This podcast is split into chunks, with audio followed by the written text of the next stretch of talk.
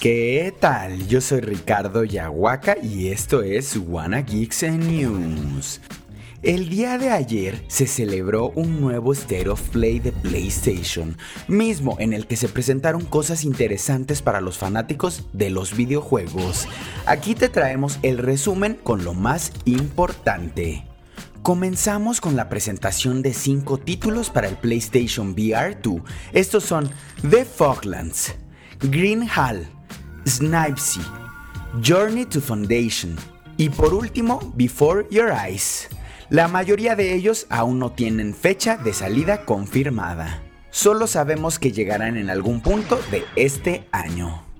Y dejamos al VR para pasar a anuncios de títulos destacados. El primer avance fue de Humanity, juego nuevo de Resoiler, quienes en su momento crearon juegos como Res y Tetris Effect. Se confirma que llega en mayo de 2023 para PlayStation 4, PlayStation 5 y sus respectivos VR. Y de acá nos vamos con una gran sorpresa para los fanáticos del anime, pues se confirma Naruto X Boruto Ultimate Ninja Storm Connections, juego de la saga que parece la versión definitiva desde Naruto de niño hasta que llega su hijo Boruto. Llegará en 2023 para PlayStation 4, PlayStation 5, Xbox One, Xbox Series X, S, Nintendo Switch y PC.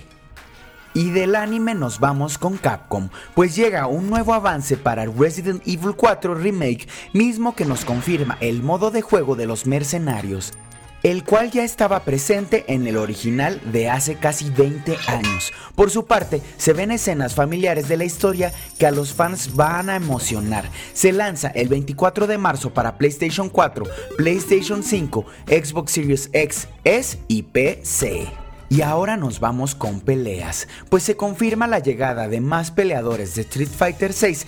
En este caso son Zangief, Lily y Kami, mismos a quienes podemos ver en acción en un nuevo avance. El juego se lanza el 2 de junio para PlayStation 4, PlayStation 5, Xbox Series XS y PC.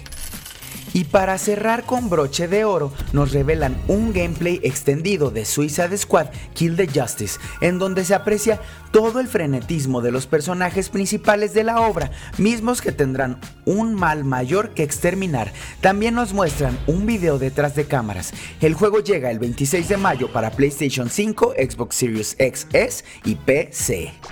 Y bueno, esto fue el resumen con lo más destacado del State of Play de febrero de 2023. Pero no me voy sin antes recordarles que el día de hoy salió el nuevo capítulo de Wanna Geeks sobre Hogwarts Legacy y la inclusión en el mundo LGBTQ. Y nos escuchamos para la próxima.